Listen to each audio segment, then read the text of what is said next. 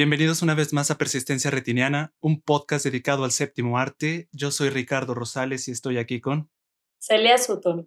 ¿Cómo has estado, Celia? ¿Cómo te trató esta semana con todo este, este problema de que ya no, nos solo, no solo nos estamos enfrentando a una pandemia, sino que tenemos un problema en el mundo, al este, en, en la, la otra punta del mundo, un problema entre Rusia y Ucrania que no sé, muchos lo, lo, ven venir como una tercera guerra mundial, un preludio. Pues sí, esperemos que no, esperemos que pare antes de llegar a, a tanto, pero la verdad con mucha tristeza de, de, ver que no hemos aprendido nada, ¿no? De la historia y como que se repiten situaciones que pensábamos que estaban pues ya curadas, ¿no? O sanadas y, y nos estamos enfrentando a a situaciones que parecen del siglo pasado, ¿no? Se están repitiendo de hace un siglo. Con mucha tristeza, la verdad. Justo platicábamos hace un, un tiempo con Armando sobre el cine antibélico de, de Stanley Kubrick, que comentábamos que pues las guerras generalmente sin, sin mucho, sin mucho fin, ¿no? Muy, sin sentido sin completamente. Sentido definitivamente. Así es. Pero bueno, aquí estamos una semana más para platicar sobre algunas recomendaciones sobre el cine. Uh -huh. Ahora sí que lo más recomendable es no dejarnos sucumbir ante estas noticias por ahorita, ¿no? Sí, no, y fíjate que hay, hay mucho cine que ver, hay muchos hay mucha oferta ahora sí de películas. Platicábamos antes de entrar al aire que quisiéramos ver muchísimo y no, te, no estamos teniendo el tiempo para ver todo, toda la oferta de películas buenas que hay en la actualidad. Creo que hay, hay, hay mucho, mucho que ver. Entonces, bueno, y eso también nos puede ayudar a, pues, a distraernos y a pensar en otra cosa y, y estar un poco entretenidos ¿no? con, el, con este buen cine que hay ahora. Y pues sí, aquí desde el podcast les mandamos muy buena vibra a todas las personas que están pasando por un momento difícil en este momento, no solamente a, como te digo, al otro lado del mundo, sino en general. Así Entonces, es. ¿cómo ves, Elia? ¿Empezamos de una vez? Sí, hoy traemos muy buenas recomendaciones diferentes, las eh, bueno, las que están más de, de, moda, que pueden llegar a ver y que, que, han sido ya muy comentadas, pero que queremos nosotros aportar nuestro granito de arena, y otras recomendaciones como más eh, escondidas, que no están tan a la luz, pero que luego resultan muy gratificantes, ¿no? Así es. ¿Empiezas? Pues mira, hablando justamente de estas películas que ya fueron muy sonadas y probablemente ultra comentadas, yo Ajá. les quiero recomendar esta película que se llama El Callejón de las Almas Perdidas. Es el último largometraje de Guillermo del Toro. Es una película ambientada en los años 40 en Estados Unidos y está protagonizada por Bradley Cooper en el papel de Stanton Stan Carsley.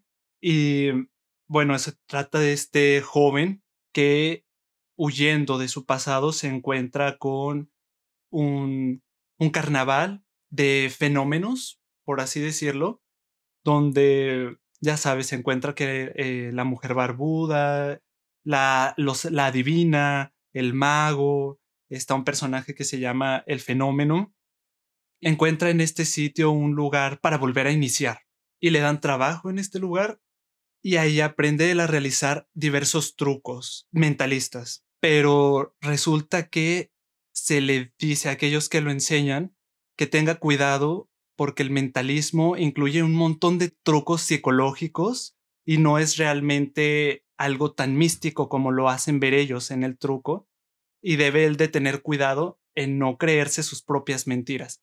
Toda la película es a través de este hombre que se envuelve mucho en sus propias mentiras y cae en toda una espiral descendente y cae en lo bajo de lo más, más bajo, Celia. No te imaginas, el final es, es, bueno, a mí me pareció desgarrador y justamente la actuación de Bradley Cooper es impresionante en ese final, en ese primerísimo primer plano. Justamente la semana pasada hablábamos la pasión de Juana de Arco, donde lo vemos sufrir y aceptarse uh -huh. a sí mismo, uh -huh. aceptar su realidad y su verdadero, su verdadero yo. Y, es, y, su, y su destino, que de, cierta forma él siempre lo supo, pero hasta el final de la película es cuando lo acepta y de cierta forma hasta se, se empodera, ¿no? Con él, pero es, es desgarrador con, con este rostro en la plena desesperación, pero a la vez con esta luz que lo ilumina por dentro y lo hace saber que al menos va a estar en el lugar que le corresponde, pero ese lugar es terrible. Está muy impresionante, digo, visualmente es increíble. Trabaja Guillermo del Toro nuevamente con el fotógrafo Dan Laustensen, que es el mismo que fotografió su película previa, su largometraje previo, La forma del agua. Ya te imaginarás lo precioso que, que es la iluminación, eh, los planos. Creo que es algo en lo que se ha especializado increíblemente Guillermo del Toro. Es una cámara que rara vez se queda estática. O sea, y te da, es que es algo muy extraño porque te da la impresión de que la cámara no se está moviendo. Si tú no la estás, si te envuelves en la narrativa, que es muy sencillo envolverse en las narrativas de Guillermo del Toro, porque son estas narrativas sencillas pero complejas que agarran mucho de la fábula.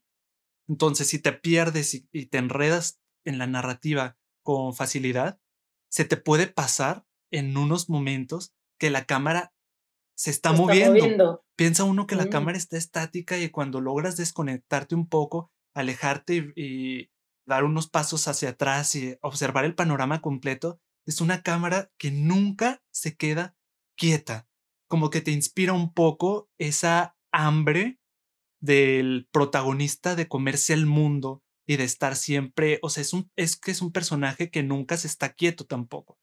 Y pues el diseño de producción es algo que también caracteriza a Guillermo del Toro, es una persona que sabe construir mundos o y reconstruirlos en este caso, porque está basado en una época específica de, Estados Unidos, y los llena también de una magia, una magia increíble.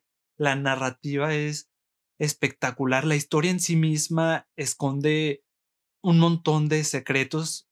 Ahí hay un poquito del tema también que vamos a estar manejando la próxima semana y que ya hemos manejado anteriormente ligeramente en este podcast pero se adentra demasiado al psicoanálisis y trata bastante un poquito que el complejo de Electra, el complejo de castración que ya hemos hablado aquí en el episodio de escopofilia, el complejo de la madre y la prostituta del que hablaba Freud. Entonces es una película muy compleja, envuelta en esta fábula de Tan Guillermo del Toro que lo hace asimilar al espectador hace asimilar todos estos conceptos de una forma muy sencilla. También Kate Blanchett me parece que es una showstopper, o sea, hace un trabajo espectacular porque este... Como siempre, ¿no? Bueno, sí, como siempre, pero en este, algo que se me olvidó comentar un poquito, es que esta película tiene mucho de cine negro y Kate Blanchett está espectacular como la femme fatale. Exacto. Que lo enreda y es, a final de cuentas, ella es el detonante de su propia caída. O sea, él también, sin duda, con sus acciones, está preparando todo para que, como un castillo de naipes, llegue esta, el personaje de Kate Blanchett, agarre una de las cartas de la base, la retire y haga que todo caiga, ¿sí? O sea, él mismo ha preparado su caída durante el tiempo, pero ella es el detonante el detonante de que él caiga tan bajo. Y, y, bueno, es que las actuaciones de todo el cast es increíble porque tiene un cast poderosísimo. También está Willem Dafoe, está Barry Jenkins, Tony Collette, que es uno de sus papeles a mí me parece un poquito como que menos importante dentro de su filmografía, pero de igual forma lo hace bastante bien. Y bueno, es una pena de pronto que haya pasado un poquito desapercibida. No sé, a mí me ha pasado eh, así. Bueno, lo que pasa es que Guillermo del Toro es muy taquillero con todo tipo de audiencias.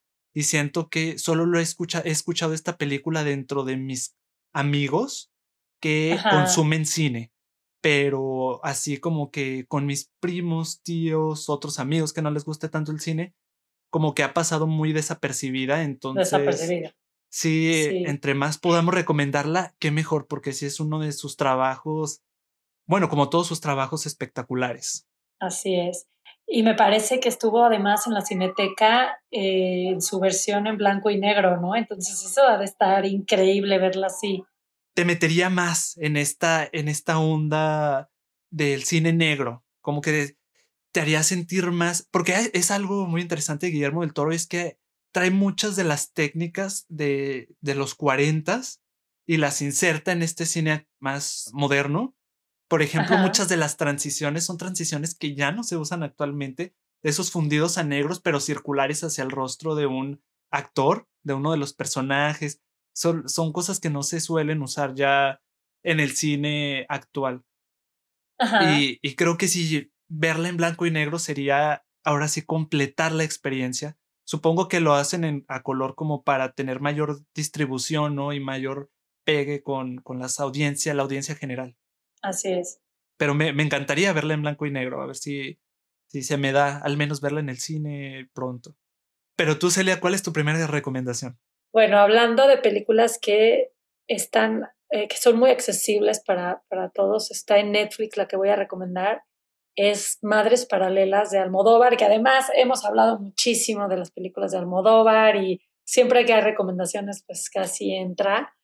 Pero este, teníamos muchas ganas de ver esta, su nuevo largometraje y me, y me gustó. La verdad es que tenemos a Almodóvar en su, en su zona de, de confort, o sea, tenemos a Almodóvar en su, en donde se sabe mover, en donde se siente más su estilo, porque es un melodrama al, al uso, ¿no? Es totalmente cargado, lleno de excesos, un poco cuando hablábamos de su estilo y de sus temáticas, pues aquí es volver a utilizar todos estos recursos narrativos a los que nos tiene acostumbrados, aún con más intensidad que en Dolor y Gloria, que fue su, su largometraje anterior, ¿no? Entonces, aquí es otra vez el tema de la madre, que se repite en toda su filmografía, pero aquí en, en al doble, son madres, madres paralelas, está hablando de dos. El, el, el, análisis de la maternidad, de la importancia de, de la figura materna, del sacrificio, de, de la entrega, de estas madres que, que, dejan todo por sus hijos. Bueno, aquí está presente nuevamente con Penélope Cruz como la madre está, eh, eh, una de las dos madres que en Penélope Cruz, la protagonista, que hace una buena actuación, hace un buen papel, me gustó.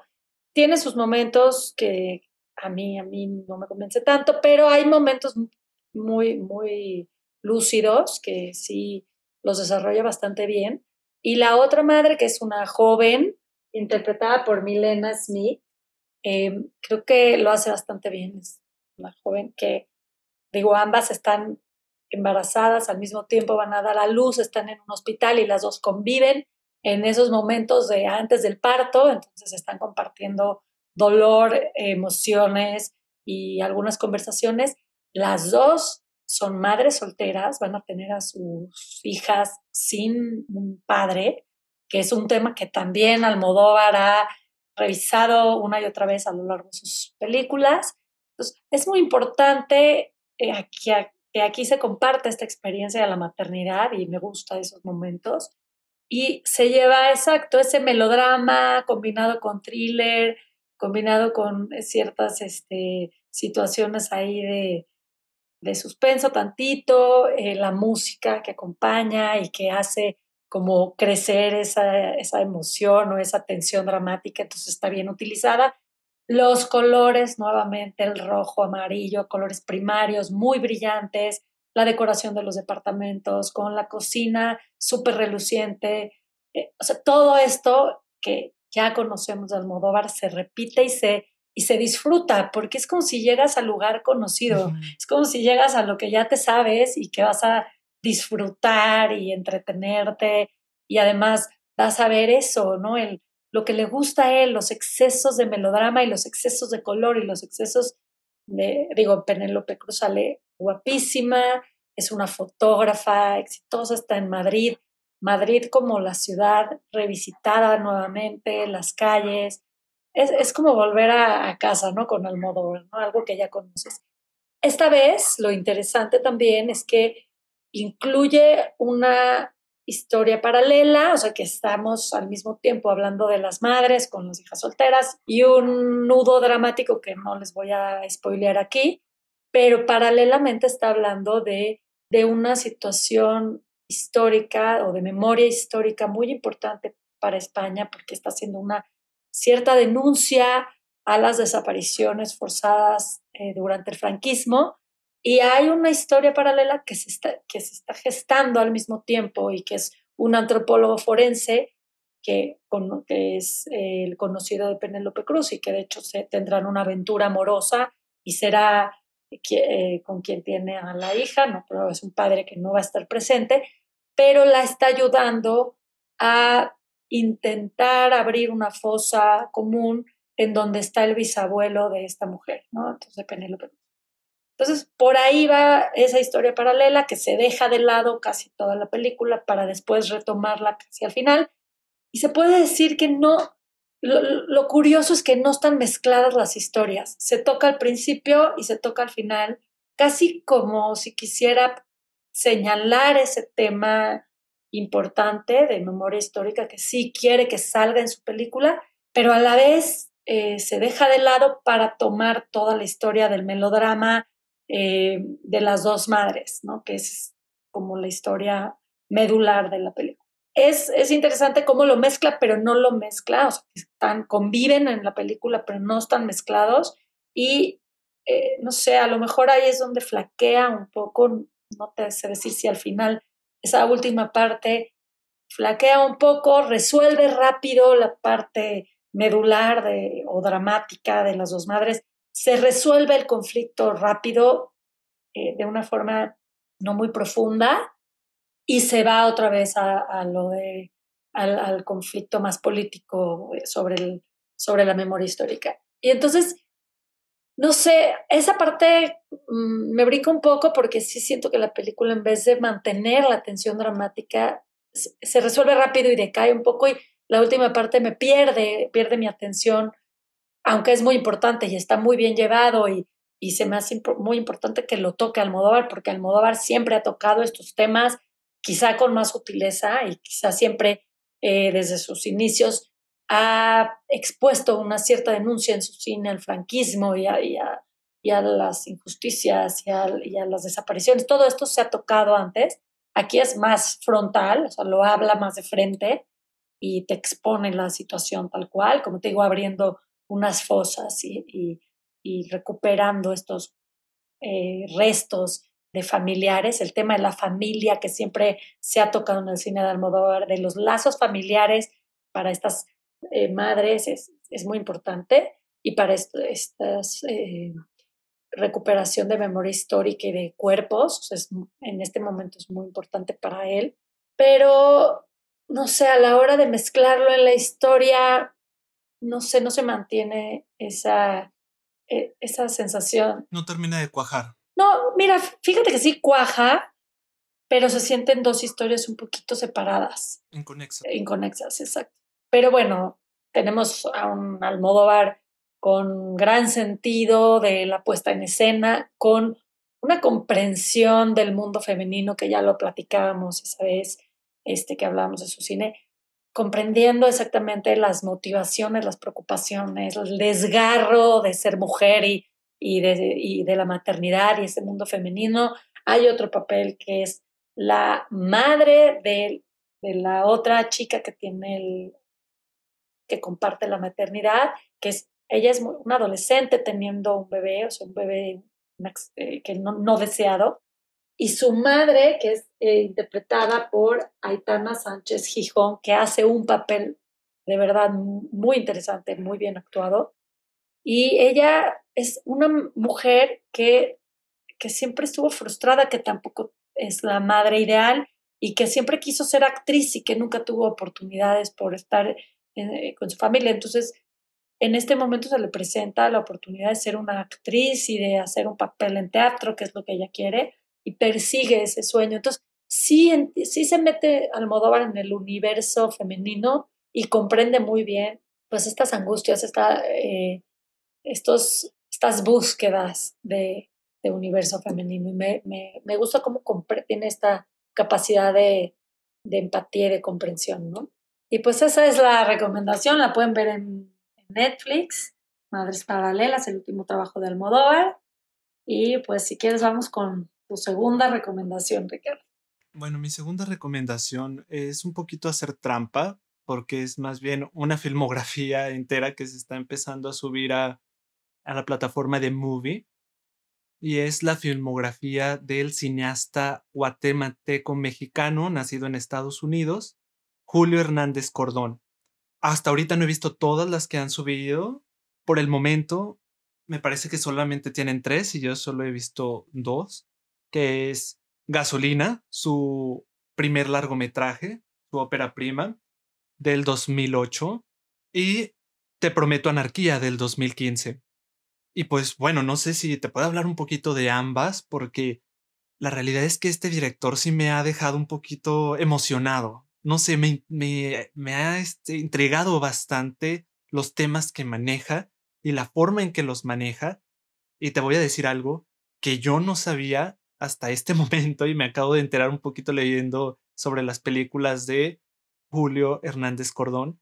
Y es que una de mis fotógrafas favoritas en Latinoamérica es María Seco. María Seco es increíble y la había visto a través de un montón de películas que la fotografía me encantaba, pero de cierta forma no había sido muy consciente que todas habían sido retratadas por ella, como La Jaula de Oro, La Libertad del Diablo.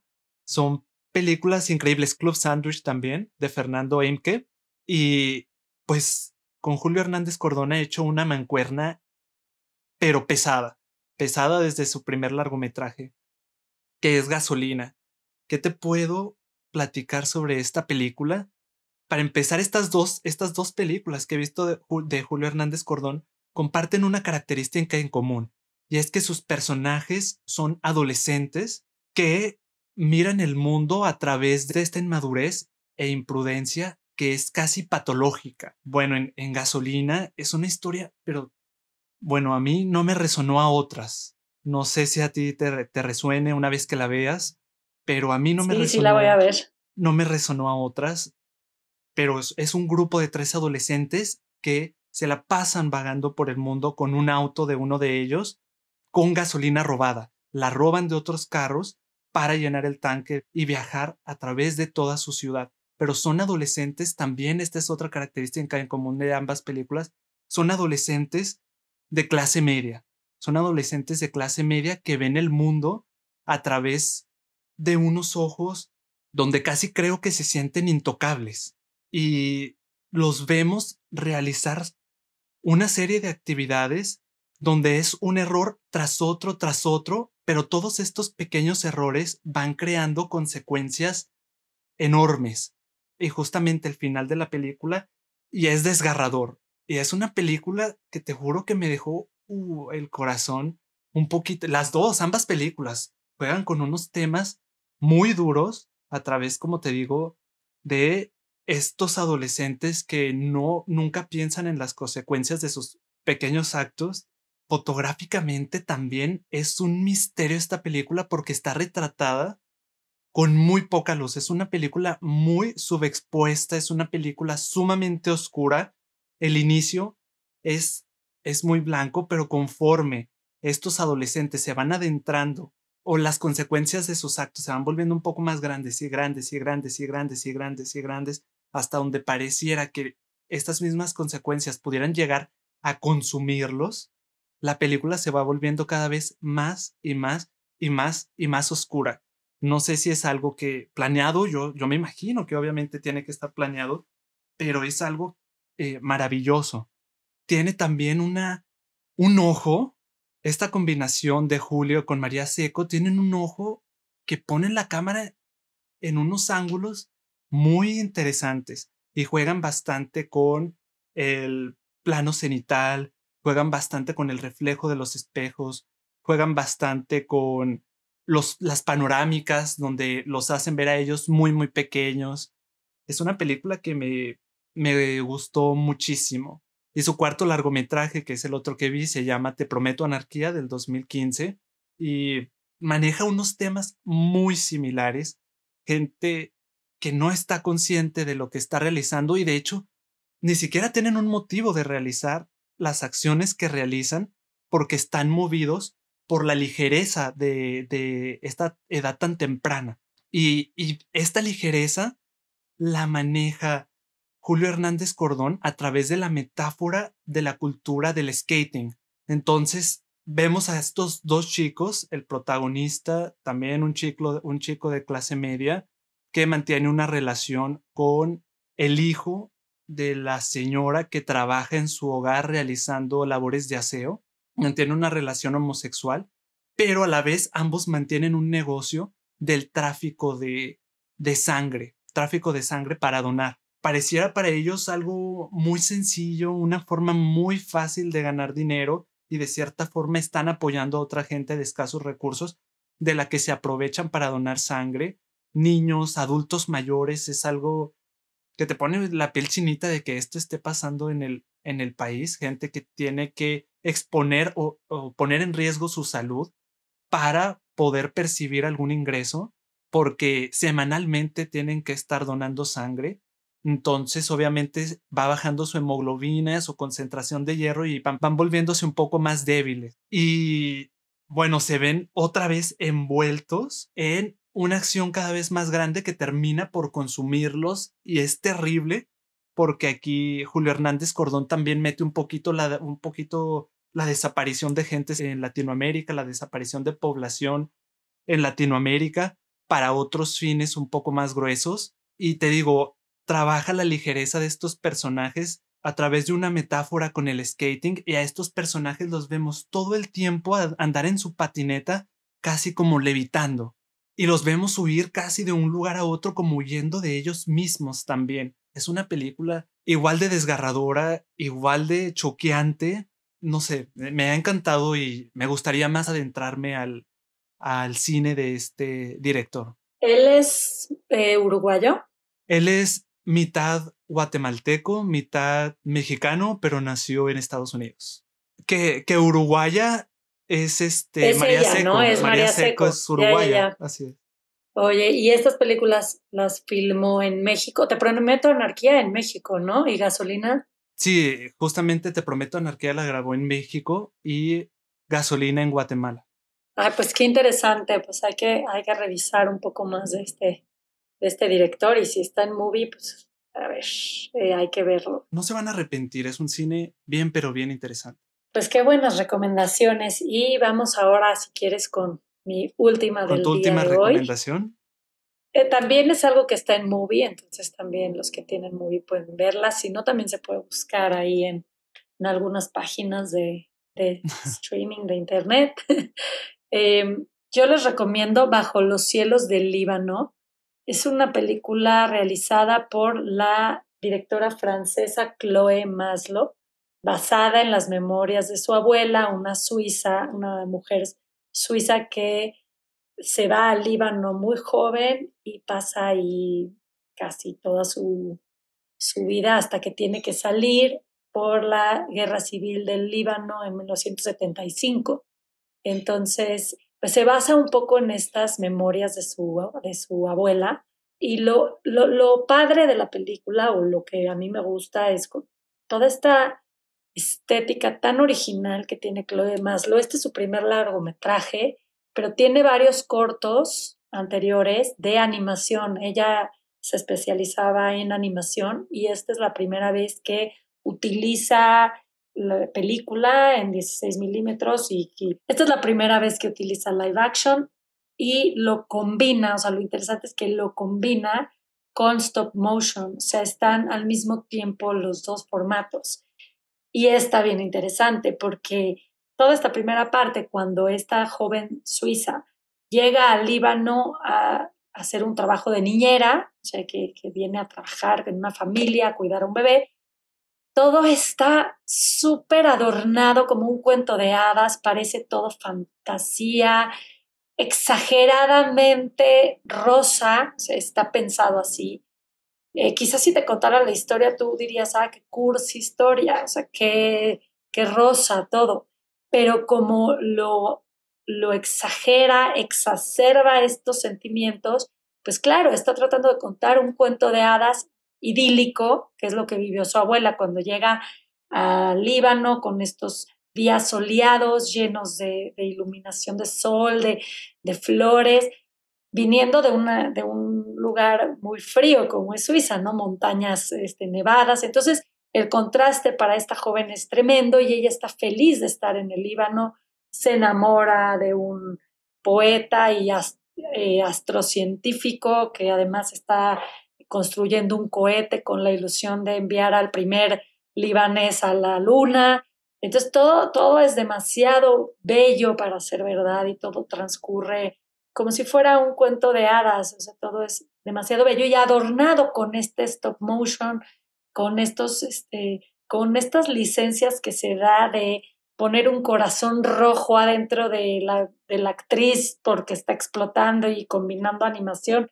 Y entonces, exagerando estos motivos de animación, lo que hace es que cuando viene la guerra, la, la diferencia es, es abismal, ¿no? Y, el estado de ánimo decae tremendamente. Y entonces señala que este lugar que era un paraíso para esta mujer, que encuentra una familia, que tiene una hija, que todo es cálido, que todo es muy familiar, las reuniones con la familia de él son alegres y de pronto la guerra viene a romper todo esto. Entonces, creo que, creo que lo acentúa de tal forma al principio que lo que sucede después de la guerra civil pues es, es eh, abismalmente distinto, ¿no? Y ahí es donde viene la caída.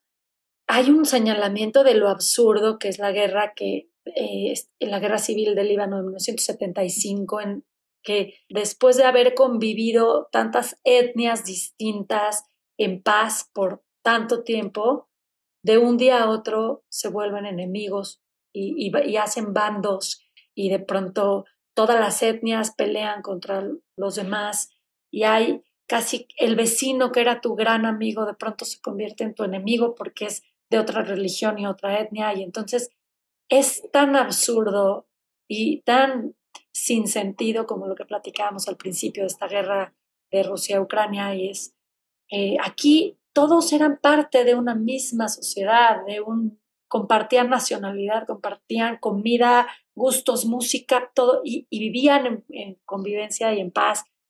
Y de pronto, pues, son todos contra todos, ¿no? Y entonces es, no se, no se puede ni salir a la calle, hay un montón de desaparecidos, pero además esa misma aproximación a la guerra ni siquiera e, es también toda manejada en live action. O sea, hay muchos momentos que utiliza em, también animación, utiliza stop motion, muchas imágenes que son como metáforas de una guerra, las hace en, en corto, ¿no?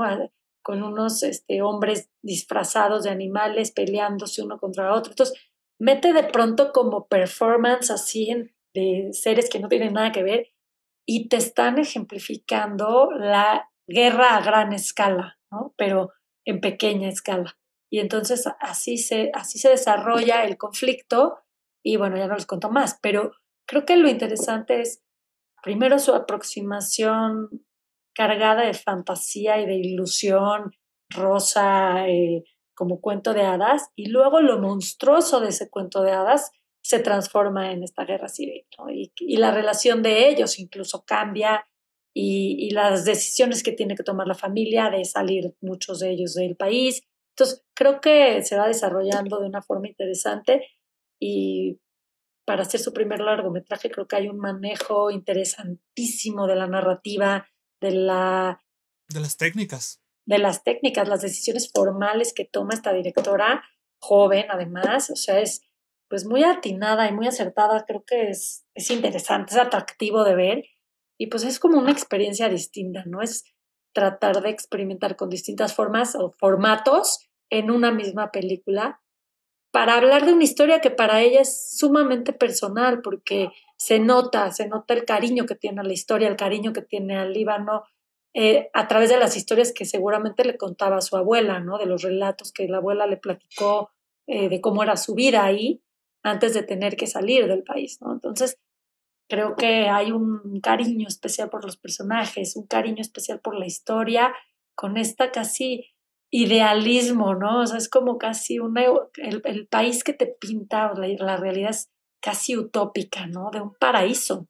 Y, bueno, pues por eso, por lo mismo, la caída es muy triste, ¿no? Sí, se, se asegura de primero, de generar un buen contraste para que sea más, más impactante para el espectador. Y, y en una especie como de, de no ser realista para nada, o sea, de permitirse esos excesos casi, bueno, cursis o lo que sea, como si fuera de veras un cuento para niños, o sea, como si estuviéramos viendo ese cuento de hadas con, pues, con florecitas, corazones, o sea, casi a lo que termina siendo una guerra civil que fue, pues, devastadora, desgarradora y que duró casi 10 años, ¿no? Entonces es tremendo. Bueno, pues creo que también, ya que estamos hablando un poquito de, de aquí de la guerra civil en Líbano, también me gustaría antes de despedirnos recomendar una película que recomendó Víctor Calvo en el grupo de taller de crítica cinematográfica donde nos conocimos él y yo, que se llama Winter on Fire, Ukraine's Fight for Freedom del 2015. Es un documental de Evgeny Efinevsky y que nos puede ayudar a comprender un poquito la razón del conflicto actual que están atravesando Ucrania contra Rusia y se trata justamente sobre la revolución de la dignidad que es básicamente cuando el pueblo ucraniano se unió en contra del el régimen político de Víctor Yanukovych, un presidente ruso que tuvo Ucrania, que les había prometido para llegar al, al poder, les había prometido que los iba a ingresar en la Unión Europea y al final que llegó al poder vieron que realmente tenía más conexión con Rusia y que estaba entorpeciendo más esta alianza de lo que dijo que lo iba a realizar. Entonces, esta película justamente explora, como les digo, la unión del pueblo ucraniano para apoderarse de su futuro, del futuro de su nación. Entonces, bueno, se las recomendamos para que vayan a verla. Está en Netflix y es una película muy accesible, dura una hora y media. Pero fíjate que es muy indignante, ¿no? Porque vemos una represión intensa contra los ucranianos que inician, como siempre, y ahí mismo lo explican en la película, habían tenido en su mayoría manifestaciones pacíficas con las que habían realizado cambios dentro de su país, pero ante esta postura de inicialmente pacífica, el Estado les da con todo para reprimir sus opiniones y pues vemos a la misma policía y unos unos videos que ellos mismos documentaron, documentaron los mismos este, ciudadanos, donde ellos les dicen a las policías que los están reprimiendo y que ustedes no son ucranianos, sino están luchando por la nación. Las imágenes son muy desgarradoras, pero bueno, el documental nos va a ayudar a comprender la razón del conflicto actual, o al menos una de, de las razones del conflicto actual. Es que interesante y, que, y la verdad es que si, si tenemos acceso a la película vale la pena. Como dices, está en Netflix. Igual les podemos poner abajo ahí los, los nombres o el enlace de las películas que hemos recomendado para que los que escucharon y se les fueron quizá los nombres puedan tenerlos así a la mano. Y pues bueno, creo que hasta acá con las recomendaciones del día de hoy y nos vemos la próxima semana. ¿Qué vamos a, ¿De qué vamos a hablar la próxima semana, Ricardo? Bueno, la próxima semana vamos a estar hablando de la psicología y el cine. Sí, es un tema muy interesante, muy amplio. No sé si vamos a alcanzar a abarcar todo lo que implica en un solo episodio, pero vamos a tener por lo menos una aproximación al tema. Y estén muy al pendientes porque al igual que nosotros, yo sé que les va a interesar no nada más el tema, sino que por ahí hay un par de sorpresas que nos van a a volar un poquito la cabeza, tal vez. Así es. Bueno, entonces nos vemos la próxima semana. Cuídate mucho, Celia. Un abrazote desde acá. Igualmente, Ricardo. Bye, hasta la próxima semana. Hasta la próxima.